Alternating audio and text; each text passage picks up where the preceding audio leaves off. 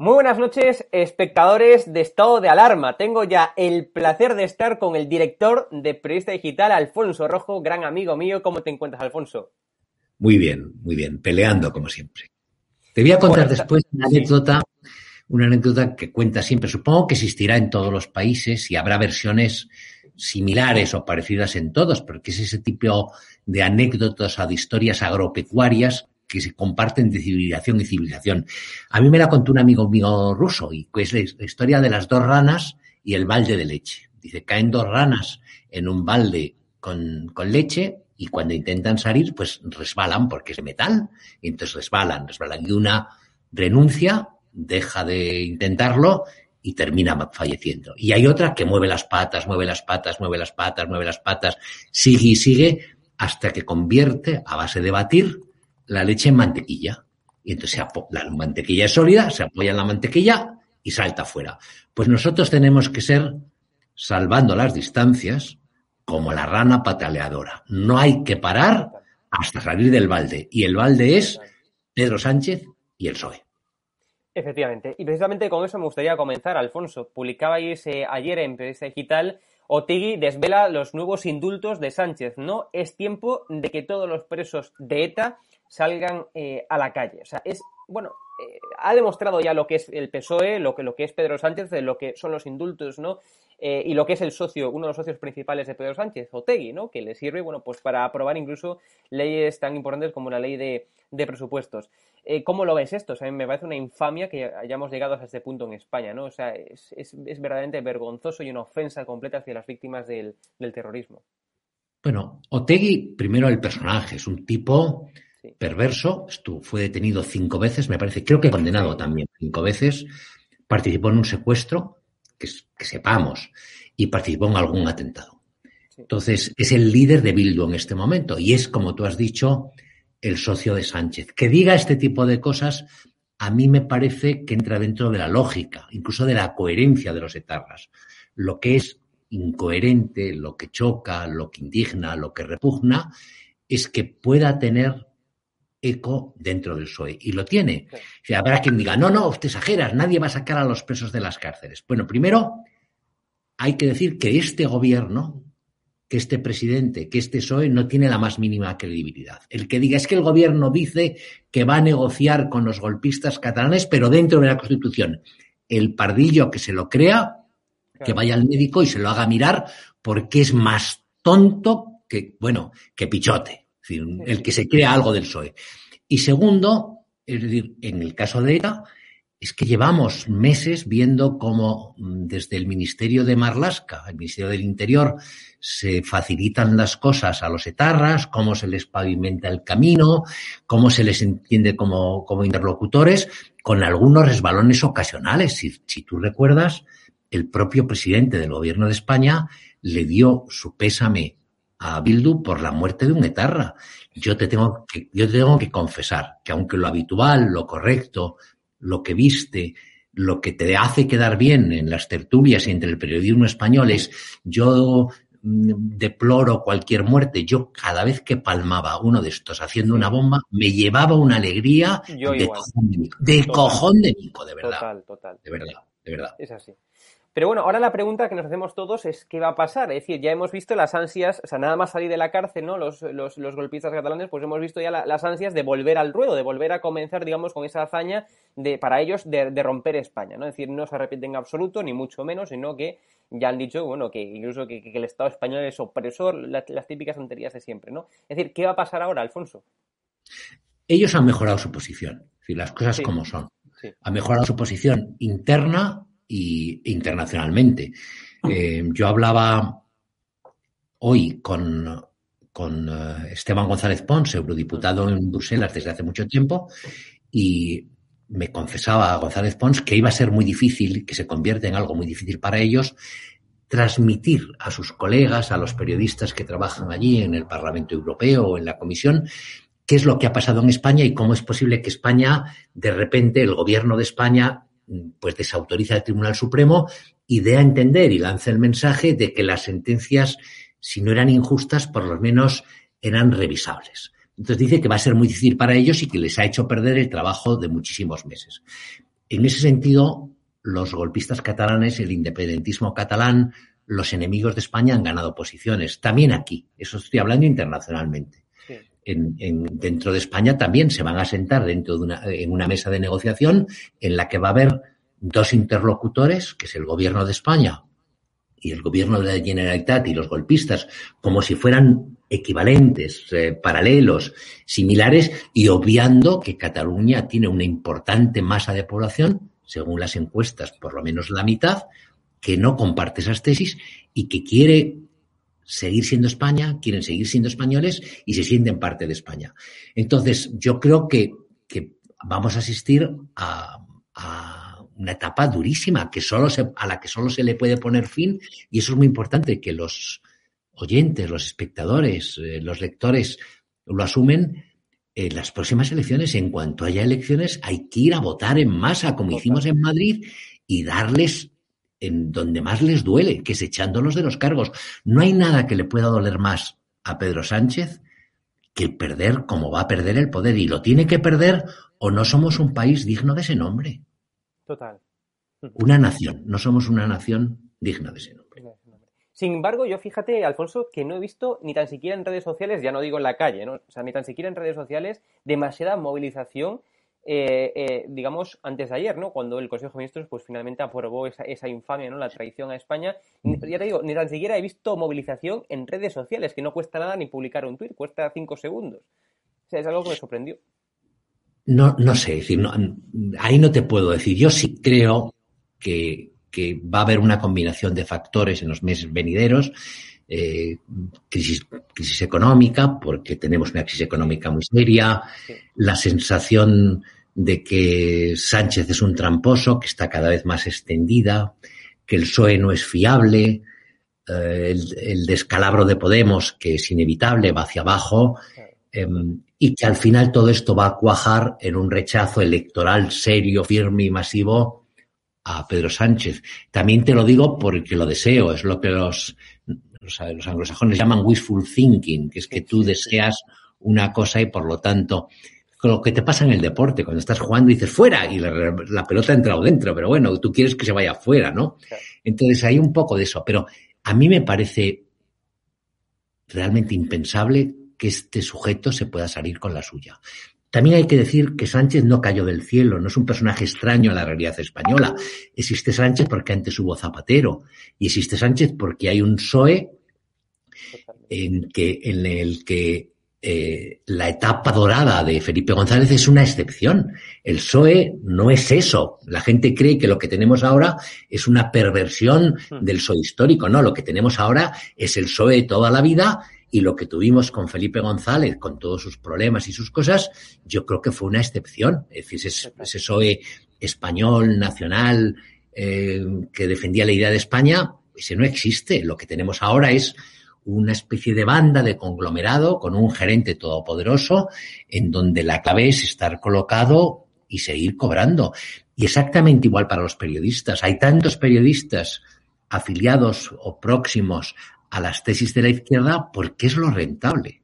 Es un tema sobre el que hay que reflexionar. A veces hablando con gente se cree que en el periodismo es que en, en la sexta o en la tres media o no sé dónde lo que hay es unos gerentes malvados. No, no son, son de derechas, van a jugar al golf, cobran unos bonus de un millón o de medio millón de euros al año, pagan, cobran unos sueldos espectaculares, se ponen hasta arriba en los restaurantes mejores, pero como lo que les da dinero y les hace prosperar, pues es ponerse en esas, en esas posiciones, pues lo hacen.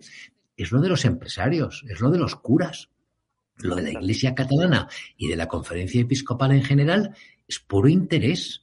Y en el caso de la COE, como yo ya he dicho, es, bueno, su transformación, la COE, en orden mendicante para ir a pedir, es consecuencia de que para ellos es más importante la cuenta de resultados que España. Yo espero que cuando vengan momentos duros y se las hagan pasar canutas, pues lo asuman solos. Hoy me ha gustado una cosa que ha dicho en ese sentido Isabel Díaz Ayuso. Una frase, pero ahí está. Dice, le voy a decir a Sánchez que la juerga esta del separatismo la paguen los empresarios catalanes. Si la pagan de verdad, ya verás cómo cambian. Es cuando dice la gente, no es que no hay que hacer boicot a no sé qué producto. Oiga, no van a entender otro lenguaje que el del enfrentamiento, que el del choque, que el del boicot. Entonces, si hay un empresario que tiene un, que fabrica lo que sea y que apoya el separatismo, que le compre sus productos, de colado. Nosotros no. Y tenemos que ser conscientes de todo eso. Igual que tenemos que ser suficientemente conscientes cuando se acercan las elecciones de movilizar a la gente. Tenemos que ir todos y votar en masa. Eh, efectivamente, Alfonso, completamente de acuerdo contigo. Vamos a cambiar de bloque para no alargar esto demasiado. Eh, y fíjate que publiquéis también en Presta Digital eh, que ahora sí que ya existen las denuncias falsas, ¿no? Fran Muñoz de Más Madrid dice que es víctima de un montaje de una denuncia falsa, ¿no? esto, esto, esto, parece un, chiste, de mal gusto, claro. No, pero eso es siempre así. Mira, eh, cuando apareció hace ahora dos meses una chica que se apellidaba, se llamaba Fernanda Freire, me acabo de acordar, y escribió en Twitter una historia sobre eh, graciosa, estaba muy bien escrita, sobre unos incidentes en su universidad, cuando ella estudiaba en la Universidad Complutense, en la Facultad de Políticas, y los profesores eran pues un tal Monedero y un tal Iglesias, y ella describía en su texto eh, a Monedero como tocón, tocón. Yo hubiera dicho sobón, que es lo que se decía en mi pueblo cuando yo era pequeño. Y, o sea, que metía mano. O sea, ¿para qué vamos a decir? O sea, que metía mano. Y describía y decía de Iglesias que le, que le había hecho, me parece que a ella, una especie de insinuación, invitación a ir al cuarto de baño. Yo supongo que si no sería pintarse los dos los labios, vete tú a saber, o a, o a tocarse las cejas, porque, ¿sabes? Porque si eres muy educado nunca dices, mm, voy a hacer tal cosa, y dices, no, tengo que ir a, lavarme las manos o tengo que ir a, a retocarme el, yo qué sé, el maquillaje, no, no dices, bueno, lo que se dice. Entonces, eso, si te fijas, desapareció, ha desaparecido como por encanto. Nadie, eso es intocable. Es un tabú, nadie lo ha vuelto a tocar. Como es un tabú en los medios de comunicación españoles que el subir o prosperar en Podemos ha estado muy vinculado durante mucho tiempo a las relaciones sexuales de Pablo Iglesias. Es evidente, está ahí. Pues tenemos quién ha sido la número dos un tiempo, Tania, y quién fue la número dos después, y cómo han evolucionado esas cosas, ¿no? Y a cómo manda unos al gallinero y otros a otro sitio. Pero no se puede tocar. Pues con esto ocurre igual. Ellos, si le, le cae a otro una denuncia de estas, lo crujen y los medios se ponen todos a machacar, pero cuando les pase a ellos, o lo niegan como ahora, o lo ignoran como hicieron con lo de Pablo Iglesias. ¿A que no has visto a Irene Montero eh, salir en defensa de la chica esta, de la Fernanda Freire, o hablar de ella? No existe, lo silencian. Y en este caso, pues ellos que niegan siempre esas cosas, que siempre es yo sí te creo, me parece que es el, lema, yo sí te creo, mujer, pues ahora, ¿cómo la van a creer si le acusa el de meter mano? Pues así son las cosas.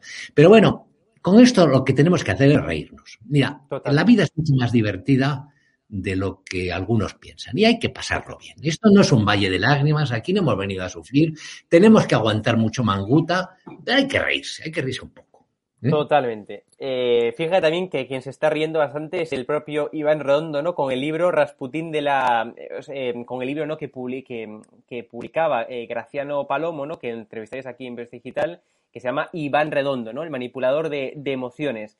Bueno, pues ahora a ser que el Rasputín de la Moncloa, Iván Redondo, pues intenta, está intentando maniobrar, ¿no? Para silenciar a Graciano Palomo e incluso llegó, llegó al, extremo, ¿no? Publicáis en Prensa Digital de llamar de llamar eh, a dos columnistas, creo que era del diario El, Mundo, ¿no? Eh, para que le hicieran un prólogo, para que, bueno, pues para que intentara un poco silenciar y menoscabar el, libro, ¿no? Cuéntanos un poco de esto, Alfonso. Bueno, yo, he tenido en, las, la segunda dosis, que es el programa que hago en YouTube, de 8 a 9 todos los días en directo y después lo dejamos subido en el canal de YouTube, tuve a Graciano ayer. Y Graciano es muy gracioso. Yo estuve, compartí muchas cosas, muchos tiempos con, con Graciano. Y Graciano me decía con, con voz de ultratumba, siento en la nuca el aliento de Iván Redondo. A mí me hacía gracia. Entonces, al parecer, bueno, yo entiendo, el libro es duro con Iván Redondo, es un libro muy bien hecho en el que se analiza su trayectoria, como es un hombre no tanto con, con, con principios, es decir, o con una idea de la política, sino eso es un técnico y con una enorme ambición, una gran juventud, tiene 40 años. Y mira dónde está y lo que ha hecho, ¿no? O sea, es un personaje importante. Y, y entonces lo que, lo que contamos en Periodista Digital, con bastante detalle, es que en los prolegómenos del libro, cuando iba a salir, sí hubo llamadas, pues con los altos cargos de, de, de Unedisa, que es la empresa editora de, del mundo, en aquellos momentos Fernández Galeano, ya no está Fernández Galeano en Unedisa, y con algunos columnistas con los que siempre con regularidad Iván Redondo tiene contacto, vaya por delante que es un tipo muy trabajador, ¿eh? es un tipo que madruga muchísimo, no me refiero a Graciano, me refiero a Iván Redondo, se levanta tempranísimo, lo lee todo, hace todo, llama, y yo lo que contamos nosotros es que dentro de las gestiones que hizo, algunas fueron encaminadas a que ese libro que lo pone no mal, lo describe bastante bien y con mucho detalle, no viera la luz como la vio. Tampoco funciona. Ya te dije que en España es muy difícil, aunque seas muy poderoso, ejercer la censura. Puedes influir, puedes marcar líneas, pero callar una voz, si el que tiene la voz no se calla, es complicado. Yo lo decía, por ejemplo, con respecto a Telemadrid. Sabes que ahora empieza una batalla enorme Vamos a hablar de eso ahora, de hecho. Ah, pues sí, sí. Tenía a continuación esto ya. Ah, pues no lo sabía.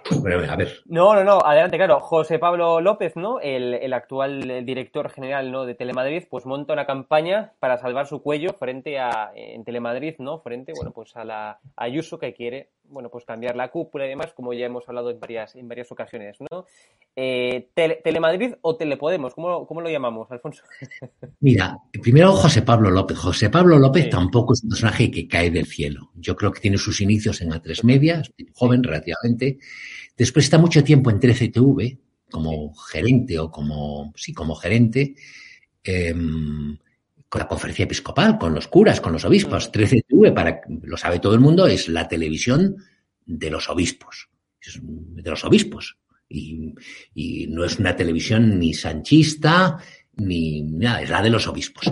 Y de, de 13TV, pues él salta a Telemadrid.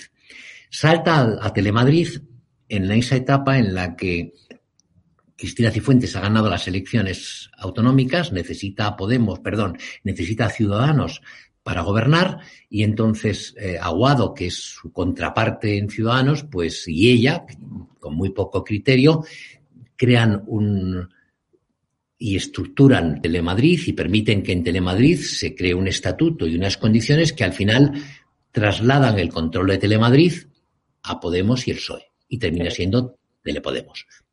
Vía sindicatos y vía las estupideces, a las memeces, a la laxitud, a la falta de visión que tuvieron Cristina Cifuentes, en cierta manera aguada, aunque él se beneficiaba de un trato mucho mejor en Telemadrid que el que le daban a la gente del, del PP. Y colocan ahí a José Pablo López. Este José Pablo López, que venía de 13.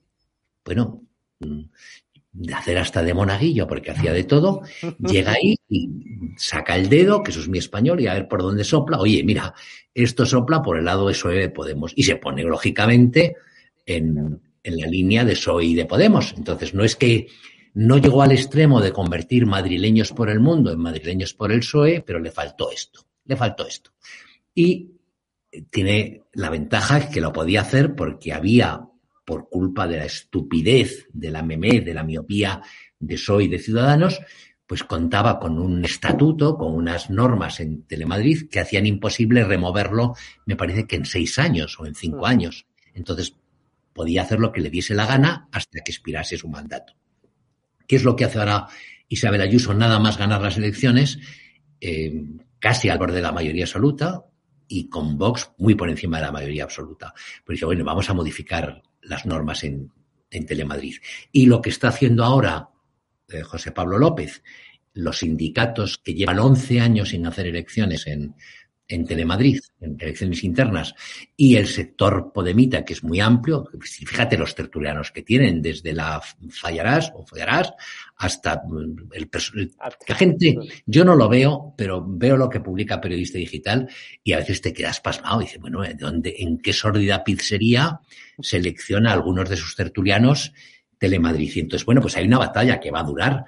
Eh, una de las cosas que, una de las instituciones que se les dio a los reporteros es que a cualquier rueda de prensa que fueran preguntasen por Telemadrid y por las maniobras que está planteando Isabel Ayuso y si eso es motivo de llevarlo al constitucional o no sé qué. Y entonces lo has visto ya en, la rueda de prensa de los indultos, el pasmado de Telemadrid, pues preguntó por eso y la Montero esta, que era la portavoz, como no sabía ni de qué iba, le dije, mire, usted me va a perdonar, pero no sé de qué viene la película, pero lo van a preguntar en todos los sitios. Y la batalla va a ser dura, pero nuestras fuentes en Periodista Digital dicen que probablemente en julio mm, todo se consume y que José Pablo este se marche fuera, se marche a otro sitio y yo espero que eso vaya acompañado de una reducción del presupuesto, de una reducción del gasto y de un cambio en la línea. Yo no quiero que Telemadrid sea la televisión del PP, porque me molestaría. me molestaría. Eh, yo que, pues que haga una televisión chiquitita, que a la gente que vive en Madrid y que ve la televisión, pues le entretenga y que no compitan en los espacios en que no hace falta. Tú no tienes que crear un programa de variedades para competir con Sálvame, para eso está Sálvame. Tú no tienes a lo mejor que comprar las mejores películas del mercado porque ya estarán en otros canales o en Netflix, y ni tienes que competir por eh, acontecimientos deportivos. Tendrás que dar servicio que no te lo dan más de cercanía a la gente de la capital de España.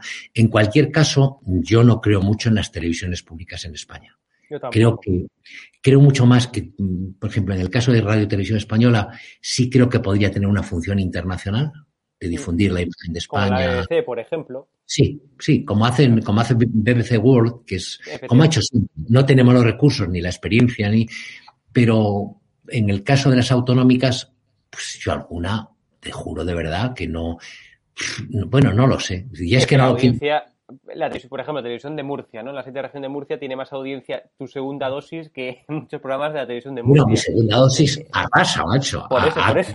No, no, te digo, te digo en serio. A la vez que arranco a las 8 empiezan a llegar, vienen un poco tarde. pero sí, pero, pero sí, sin un tipo, sin un tipo de broma, vamos, es decir.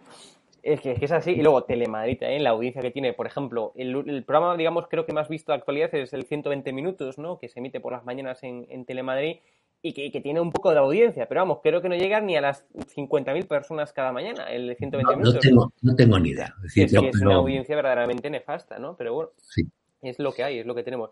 Pues nada, eh, muchas gracias Alfonso, eh, ha sido muy entretenido como siempre y esperemos que así lo hayamos también, eh, bueno, que así hayamos transmitido ¿no? este, este entretenimiento nuestro, ¿no? Porque al final la política, la actualidad política, Alfonso, para nosotros es entretenimiento, porque o sea, no podemos tomarlo de otra forma o sea, porque esto cada a veces te duele, a veces te duele, te sí, sí, sí, total. Y yo ayer la imagen de los, de los golpistas saliendo de la cárcel, las declaraciones, a veces pues te duele, dices, vaya, qué país es este nuestro. Pero ya te digo, mira, eh, la vida merece la pena de ser vivida, sobre todo con cierta intensidad. Y en cualquier caso, nosotros les vamos a dar leña hasta que aprendan tagalo, pero de verdad, de verdad. Bueno, Alfonso, Muchas gracias. Y recuerden seguir a Alfonso en Segunda Dosis, su programa de Periodista Digital en YouTube y también, por supuesto, entrar en periodistadigital.com, un medio libre, como, como por desgracia, como pocos que existen en España actualmente, como también es toda alarma, por supuesto, y demás. Así que ya sabéis, Segunda Dosis y periodistadigital.com. Un fuerte abrazo, Alfonso. Nos vemos. Chao.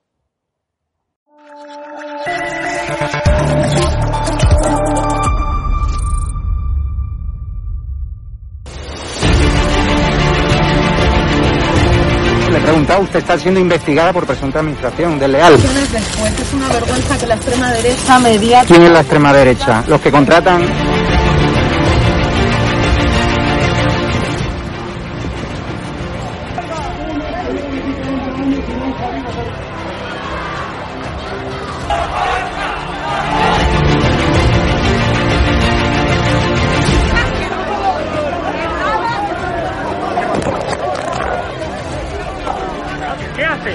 ¿Qué haces?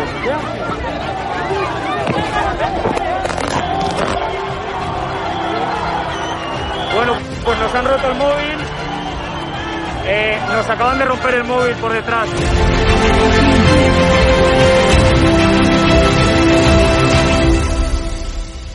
edatv.com, ¿vale? Pincháis aquí y ponéis los datos fundamentales. Y ahora, como veis, eh, nos pide que firmemos este contrato de suscripción, lo leéis con calma, por supuesto, y le dais a continuar. Y ahora nos pide que introduzcamos pues una contraseña y lo doy a continuar. Y ahora me pide que confirmemos el correo electrónico. Eh, habréis confirmado vuestro correo electrónico y os pide, ¿vale? Que elijáis una membresía. Está gratis, mensual, semestral, anual, ¿vale? Pues podéis elegir, por ejemplo, si queréis ayudarnos pues con 9,99 euros al mes y con la tarifa eh, plata, pues le dais a aceptar y suscribirse. Pinchéis aquí y como veis, ya os dice aquí, os pone todo claro, a Fact News Consulting, plata, tarifa plata mensual, 9,99 euros, le dais a pagar y os abrirá ya pues el TPV, ¿no? Ponéis vuestra tarjeta bancaria, ponéis la caducidad, el código de seguridad y ya podéis llegar a pagar dándole a este botón automáticamente.